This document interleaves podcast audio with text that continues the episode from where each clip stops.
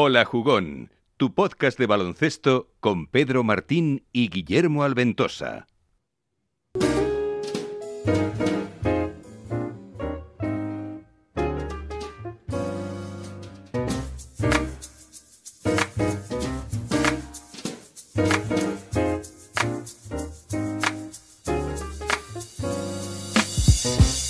Bueno, buenos días, buenas tardes y buenas noches. Bienvenidos, bienvenidas a este nuevo programa de Hola Jugón.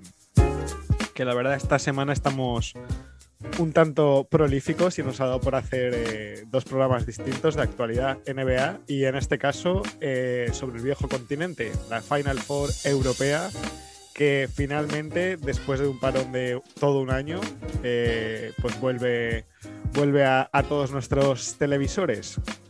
Si bien es cierto que no va a poder haber público, va a ser eh, un poco formato como la burbuja NBA del año pasado, pero eh, bueno, esto, esto es mejor, muchísimo mejor que nada. Así que nada, vamos a pasar a analizar un poco los, los cuatro equipos que quedan en, en, esta, en esta Final Four 2021. Y, nada, espero que te quedes a, a escucharnos. Rincón Euroliga. Y bueno, un día más, un día menos. Bueno, un día más, más bien. Tengo aquí a mi lado a, a, Pedro Martín. ¿Qué tal, Pedro? ¿Qué tal, Guille? ¿Cómo estás? ¿Cómo estás? ¿Todo bien? Todo bien, no me quejo, la verdad. Con ganas de, de Final Four ya, ¿no? Entiendo. Sí, sí, sí, con muchas ganas. Ya sabes que yo soy muy pro básquet europeo y tengo muchas ganas siempre de, de, una Final Four de Euroliga.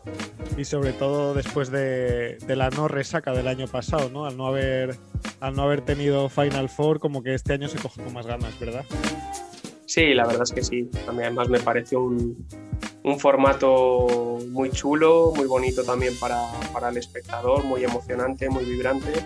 Y al final, pues bueno, son tres días ahí de, de básquet, con ese sábado que siempre te deja ahí eh, queda intermedio ¿no? para este periodo de reflexión y dejarte todavía con más hype antes de la final. Pero sí, la verdad es que con muchas ganas, como dices, después de que el año pasado, pues por el dichoso COVID nos quedásemos sin, sin Final Four. Así es, así es. Bueno, y si te parece, empezamos con este primer encuentro, el primero de los dos, ese CSK EFES. ¿Cómo, ¿Cómo lo ves? Bueno, sobre el papel yo creo que es, el, es la semifinal más igualada, ¿no? Uh -huh. eh, tanto por posiciones por, como por sensaciones.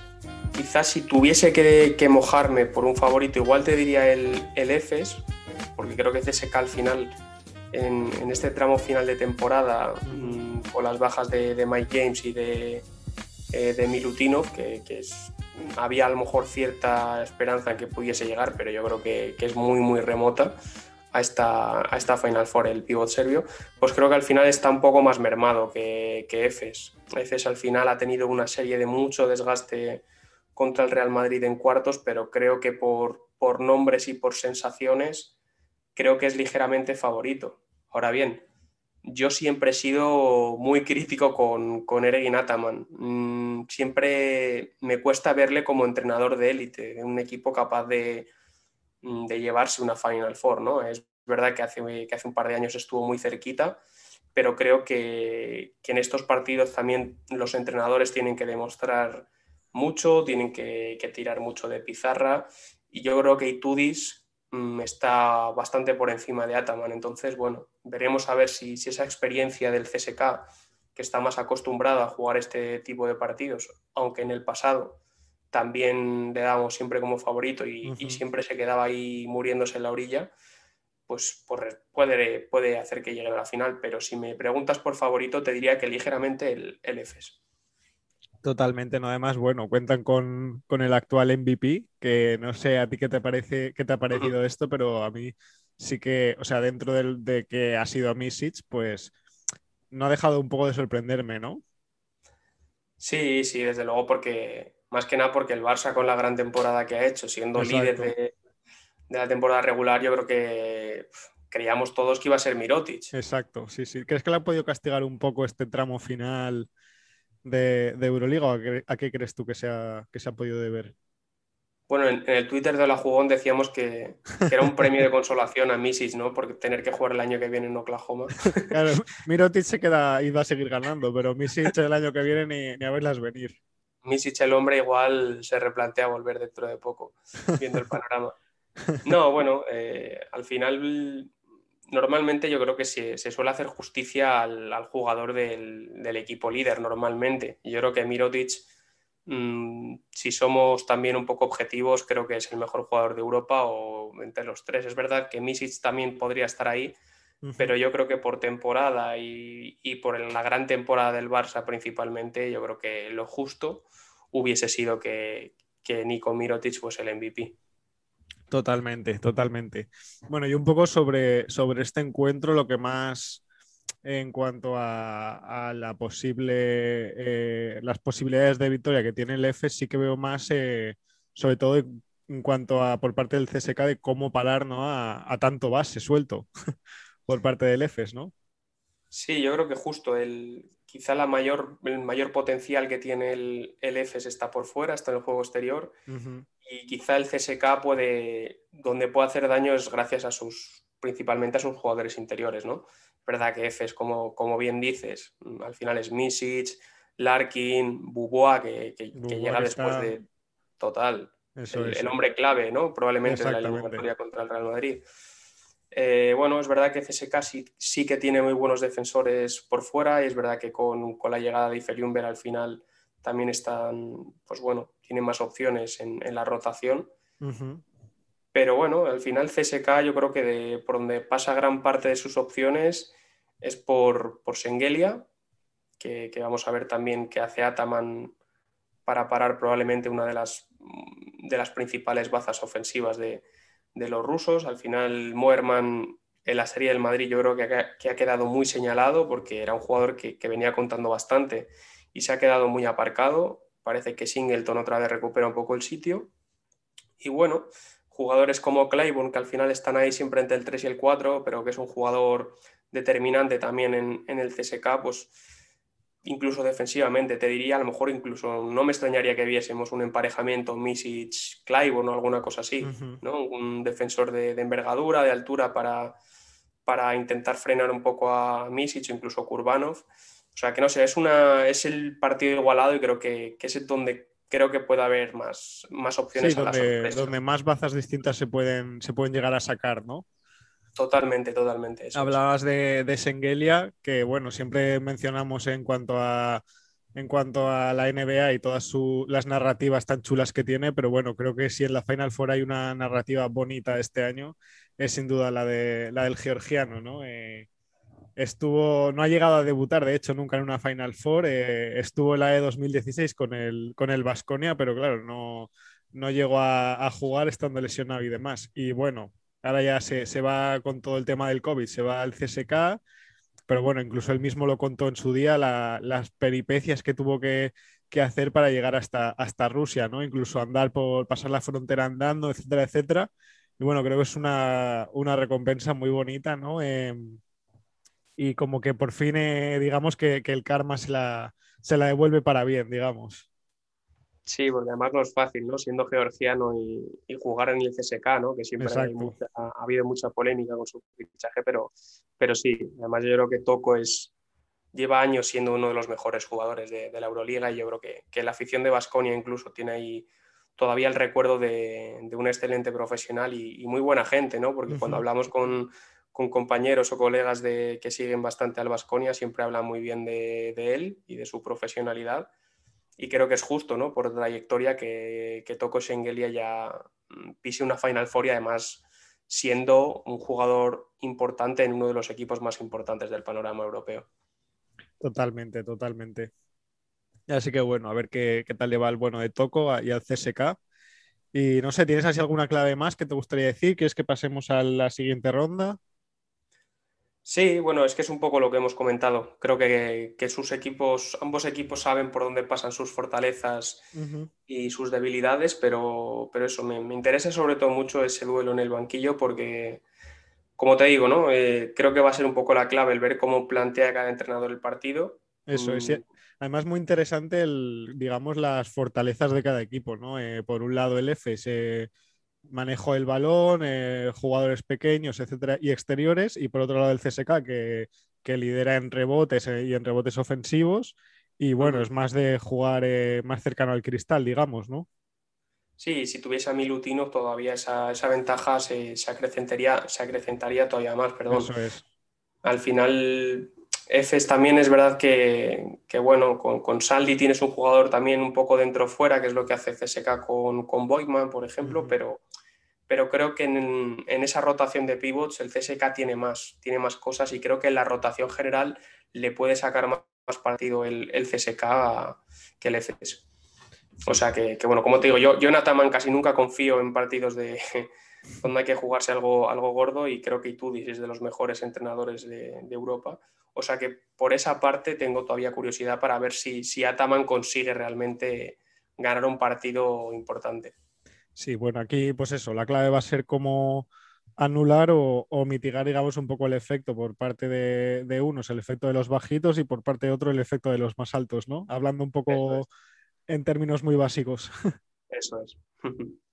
Así que nada, y bueno, la siguiente semifinal, que sí que es cierto que, que a priori parece menos igualada, pero bueno, lo mismo dijimos en su día con, con los cuartos, ¿no? O sea que nunca, uh -huh. nunca se sabe. Ese Barça, ese Barça eh, Olimpia, Olimpia de Milán, ¿cómo, ¿cómo lo vemos?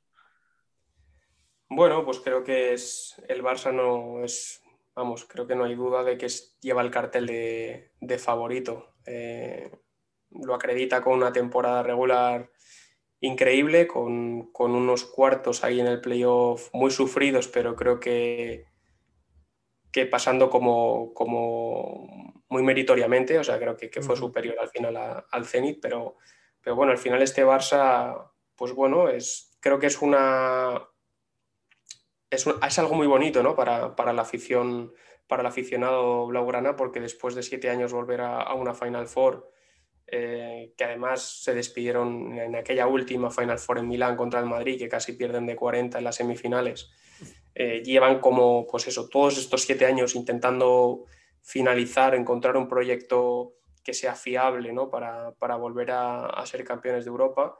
Mucho baile de entrenadores, eh, mucho baile de jugadores y al final pues bueno, era un poco lo, lo que esperábamos, que, que, digamos que con Jasica y Vicius casi seguro que, que, iban a encontrar el rumbo y así ha sido. O sea que yo creo que ligeramente o holgadamente, por lo menos más que en la primera semifinal, el Barça es favorito.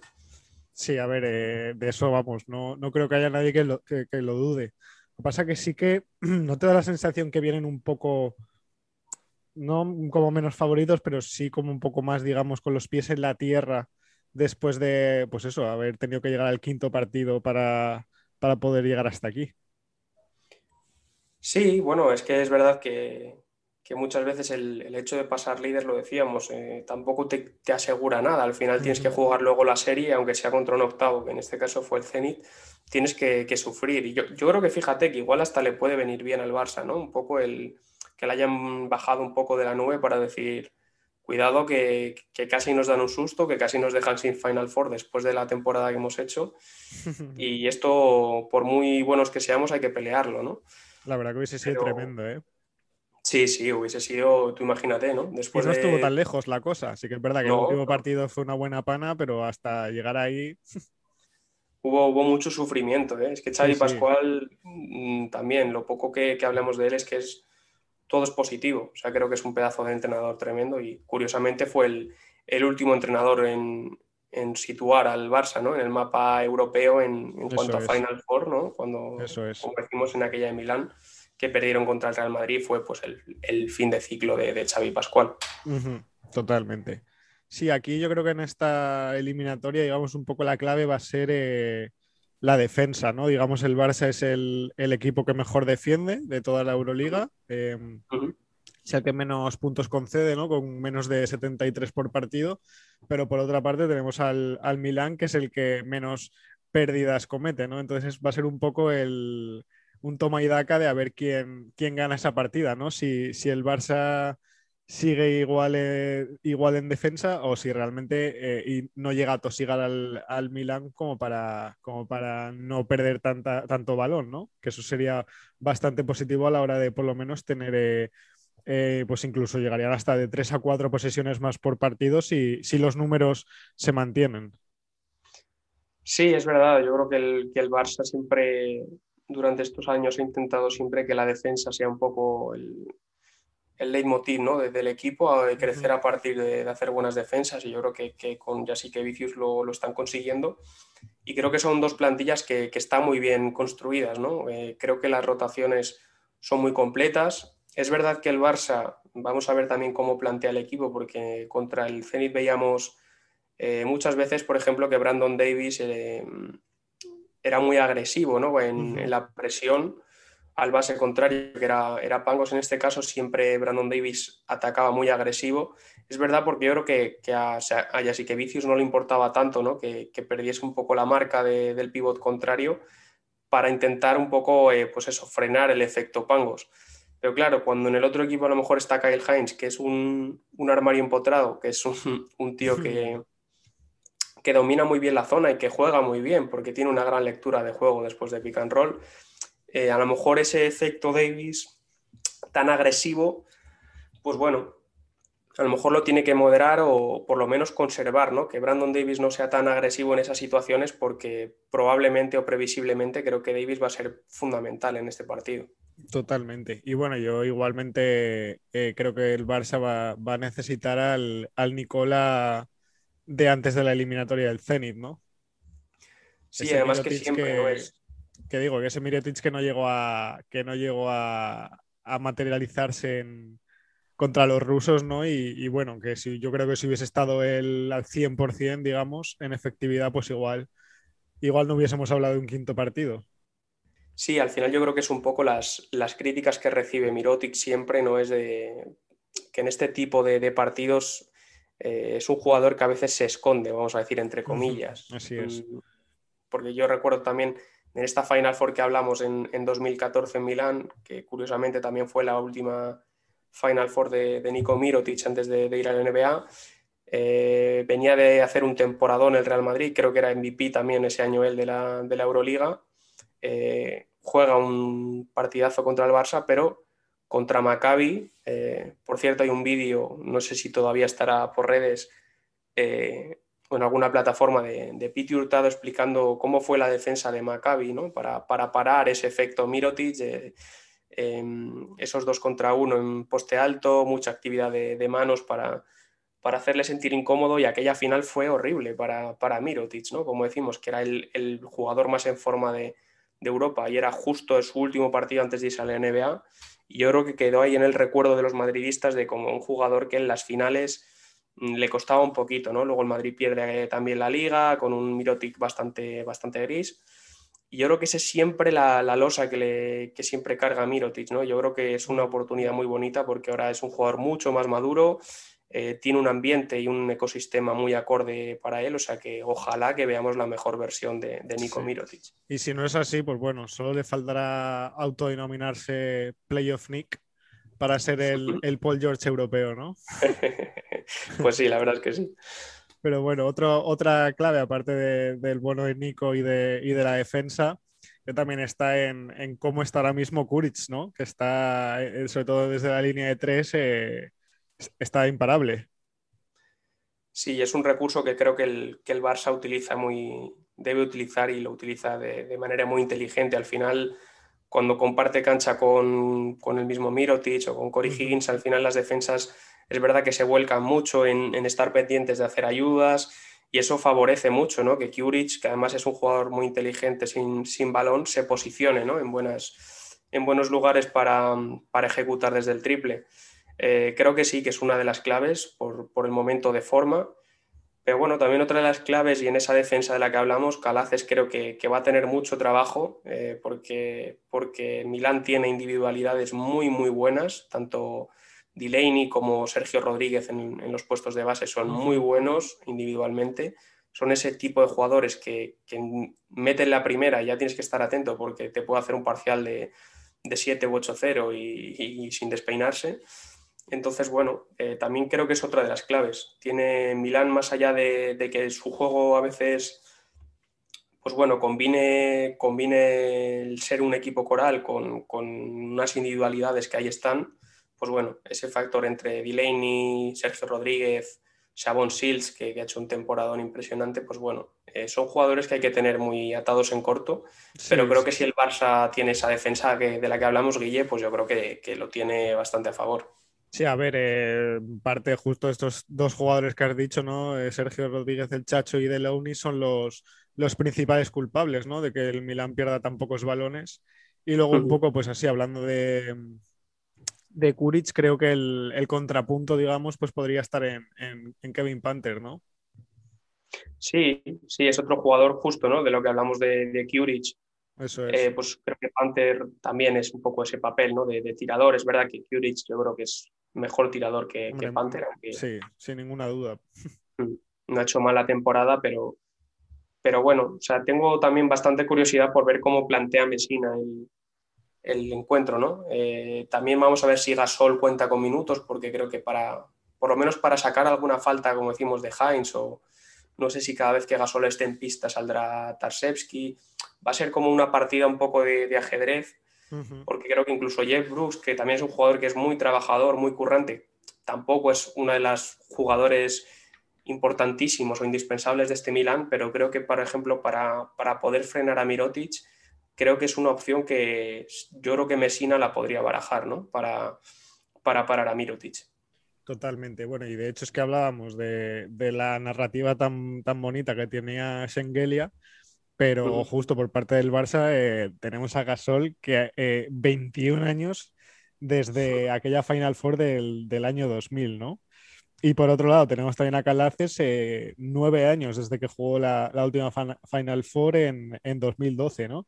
Que de hecho él la, llegó a ganar con el Panathinaikos de Atenas eh, un año antes, pero fíjate, nueve años sin, pisar la, Final Four, un base como, como, como Calates, ¿no? Sí, o sea, en el caso de Gasol creo que es muy bonito, ¿no? Ya le hemos hablado de, todo lo que conlleva la vuelta de, de Pau Gasol al Barça. Yo creo que sería fantástico que, el Barça, después de ganar la, Copa del Rey, ahora pudiese conquistar la Euroliga y además que Gasol, antes de los Juegos Olímpicos, pues bueno, haya llegado ¿no? para, ayudar al Barça a ganar una Euroliga que, la busca después de, 11 años, y sería precioso ¿no? Eh, que Pau Gasol a su regreso ganase una Euroliga. Y en el caso de Calaces, pues, pues igual, al final es un jugador que, que ha mamado de los pechos de, de Serko Bradovic eh, durante muchas temporadas. Yo creo que, le ha Vaya imagen acabas de crear, chaval. Cada uno que se piense lo que quiera. No, pero es un jugador que es verdad que ha crecido mucho gracias a, Obradovic y teniendo a gente como Diamantidis a su lado. Y bueno, para este tipo de partidos creo que es uno de esos fichajes de los, por los que el Barça pues, ha invertido ¿no? y ha, y ha apostado. Al final es un jugador de, mucho, de mucha experiencia y que, en este tipo de partidos se tiene que, notar la diferencia. Pues sí, pues sí, nada, veremos a ver cómo, cómo se suceden estos dos partidos y, ya decimos, eh, el domingo la, gran final. ¿Alguna apuesta? ¿Nos mojamos? Eh, si te tuviese que decir final F Barça y en la final, eh, no lo sé, que gane el mejor. Ojalá sea el Barça, pero que gane el mejor. Bien dicho. Yo la verdad que, estoy con el Barça, estoy con el Barça en este sentido. O sea, estoy objetivamente. Y bueno, ¿qué, narices subjetivamente? ¿Por qué no? Tampoco le va a importar a Antonio, o sea que... y bueno, eh, estábamos diciendo antes que, va a ser un poco como la burbuja NBA del año pasado, en el sentido de que no va, no va a haber público, pero sí que es verdad que, parece que la, que, la, Euroliga se, se, ha movido bastante para, para, dar un buen espectáculo en estos partidos y de hecho han apostado mucho, van a apostar mucho por, por la tecnología. Y, mira, si te parece, te leo un poco las, medidas, digamos, o la estrategia, entre comillas, entre comillas, que van a llevar eh, durante los partidos al, no poder haber público, ni, shows, ni nada. Porque la verdad que me ha recordado un poco a la, final de, de, Red Bull, ahora que estamos últimamente haciendo bastantes símiles con, la FMS y con las batallas de gallos y demás, me ha recordado bastante a la, final de Red Bull eh, aquí de, bueno, internacional, no, la de España, la internacional, porque al parecer van a usar, van a usar realidad aumentada en el propio, en la, en la propia pista antes de, antes de todos los partidos. Es decir, habrá ahí un, un digamos, un croma, o, no, sé, no sé exactamente cómo lo hicieron en la Red Bull, pero leyéndoles exactamente. Sí, es, es, prácticamente igual, ¿no? Empezarán a salir eh, numerosos elementos eh, en la pista. y, pues eso, y supongo que será para, para interactuar con, con el público que está en su casa, claramente. Pues luego, es interesante. Sí, luego por otro lado, creo que, que van a. No va a haber, no va a poder ir gente al estadio, como decimos, pero sí que van a, poder comprar entradas online. Eh, que van a, van a permitir la misma capacidad que, tendría el propio estadio y sí, contarán con, pues eso, con, varias cámaras de, de, 180 grados. Entonces, como que el propio espectador va a poder ir eligiendo la, vista que quiere, que quiere ver, valga la redundancia, digamos como que hace de, operario, ¿no? Que dice, pincha la cámara 1, pincha la cámara 2, pues tú lo vas a poder hacer eso desde tu casa, o sea, desde verlo desde cualquier eh, ángulo, perspectiva, como si estuvieses dentro del estadio, digamos. Sí, como si fueras tú el realizador, digamos. Exacto. Y a la misma, al mismo tiempo también vas a poder hacer eso siguiendo a un solo jugador eh, en toda la pista, ¿no? Lo cual, pues sí, la verdad que, mola bastante. Y a ver, dentro del que, bueno, y aparte, como hacían, eh, siguen haciendo en la NBA y demás, pues eh, te cogerán con la cámara web a, varios espectadores, ¿no? Y los pondrán como si estuviesen dentro del, estadio. Que no sé, son cosas que, bueno, dentro del hecho de, no poder ver el partido en vivo, pues oye, yo creo que, que ayudarán, ¿no? Y además también van a poner un micrófono tanto a árbitros como entrenadores para que se les escuche absolutamente todo, lo cual, pues eso, en, caso, en el caso de sabiendo que va a estar eh, tanto Messina como Jessica Vicious, pues, pues creo que es un plus. Total, total, la verdad es que es interesante, ¿eh? me parece una iniciativa muy chula y como dices, ¿no? Un poco para, para contrarrestar ese, ese efecto del público que no, que no va a estar presente, pues bueno, por lo menos que, el espectador tenga ese, aliciente de, poder jugar con las cámaras y las vistas. Sí, o sea, yo creo que es un poco eso, ¿no? Eh, basarse o no fijarse, no quiero decir fijarse, pero, pero viendo que la NBA pues, ha tenido bastante eh, resultado con este tipo de, cosas que digamos estén fuera de partido, ¿no? El poner a los, a los aficionados eh, vía webcam, etcétera, etcétera, pues creo que es una buena idea. Sí, hay mucho, últimamente hay mucho intercambio de, pareceres, de jugadores y de todo, ¿no? Entre, entre Euroliga, Europa y NBA. Eh, justo hemos dicho antes lo de Misic, Larkin, ¿no? Que podían acabar en NBA. No sé si has visto la noticia de que Gerson Yabusel va a, va pues a apurar sus opciones en NBA, pero si no estaría fichado por el Real Madrid. No sé qué te parece. Sí, sí, se ve, se ve interesante, ¿no? Eh, es que ahora mismo estamos hablando de eso, jugador europeo entre la NBA y, el Madrid, y no sé por qué se me viene a la cabeza un, único equipo, macho, que es, que es Oklahoma, ya, ya no sé por qué. No, sé, no sabemos qué va a pasar, por ejemplo, con, con Garuba, pero es verdad que las últimas previsiones ya le dan entre los 15 primeros, entre las 15 primeras elecciones del draft. Sí, pues eso es lo que hablábamos otro día, ¿no? Entre el final de temporada que ha tenido, eh, ganar el, digamos, el trofeo jugador más joven eh, europeo, etcétera, etcétera, pues, pues al final sí que va a estar ahí. Entonces, pues no va a ser mal, no sería mal recambio, ¿no? No, desde luego. Yo creo que he leído por ahí, creo que no sé en qué periódico, ¿no? Que le, querían ubicar como una especie de, tres, ¿no? De alero, más como sustituto de deck Creo que no, creo que ya Busel es, creo que es un 4 y además, mm, vamos, no, no tiene... Eh, le veo muy, complicado que pueda jugar por fuera. Al final es un jugador que es verdad que no es excesivamente alto y ahora es un 2-0-2 con muchos kilos porque hay que ver el tren inferior de, bueno, y superior, ¿no? Pero el tren inferior que tiene este tío, o sea, el culo que tiene, mm, vamos, o sea, Creo que es una fusión entre Nicki Minaj e Isco Alarcón. Tiene el culo ya Busel así. Pero es un jugador que, a pesar de, dar esa sensación de estar un poco quizá pasado de, peso, es, a mí me parece muy interesante, ¿no? Tiene, sobre todo ofensivamente, tiene una gran explosión, eh, súper rápido en la salida, además tiene un gran repertorio ¿no? a la hora de, atacar el aro desde la salida, salida cruzada, salida abierta y tiene un primer paso muy rápido, más allá de que también es muy buen tirador de tres, creo que es una opción bastante interesante para el Madrid. Defensivamente no, no te va a dar tantas opciones como Garuba, porque no es un jugador tan versátil en ese apartado, pero como te digo, creo que es un jugador que da la sensación de, por, por el cuerpo y por cómo es, de ser lento y todo lo contrario pues habrá que, habrá que, seguir esto de cerca y ver, eh, y ver en qué queda, ¿no? Si acaba en, la NBA o, se viene al, Madrid. Pues sí, estaremos atentos y, lo contaremos y analizaremos, por supuesto. Eso es, primero, primero la locura de la Final Four que se viene estos días y ya luego nos centraremos más en mercado de fichajes. Así que nada, dicho lo cual, eh, Peter, muchas gracias por un día más en este nuestro podcast. A ti, como siempre. Y, nada, volveremos pronto. Eh, no adelantamos con, qué, porque ni siquiera lo sabemos. Pero, pero eso, volveremos más pronto que tarde. Así que nada, un abrazo a todos, todas, todes. Y, y hasta pronto. Un abrazo, chao, chao, chao, chao, chao.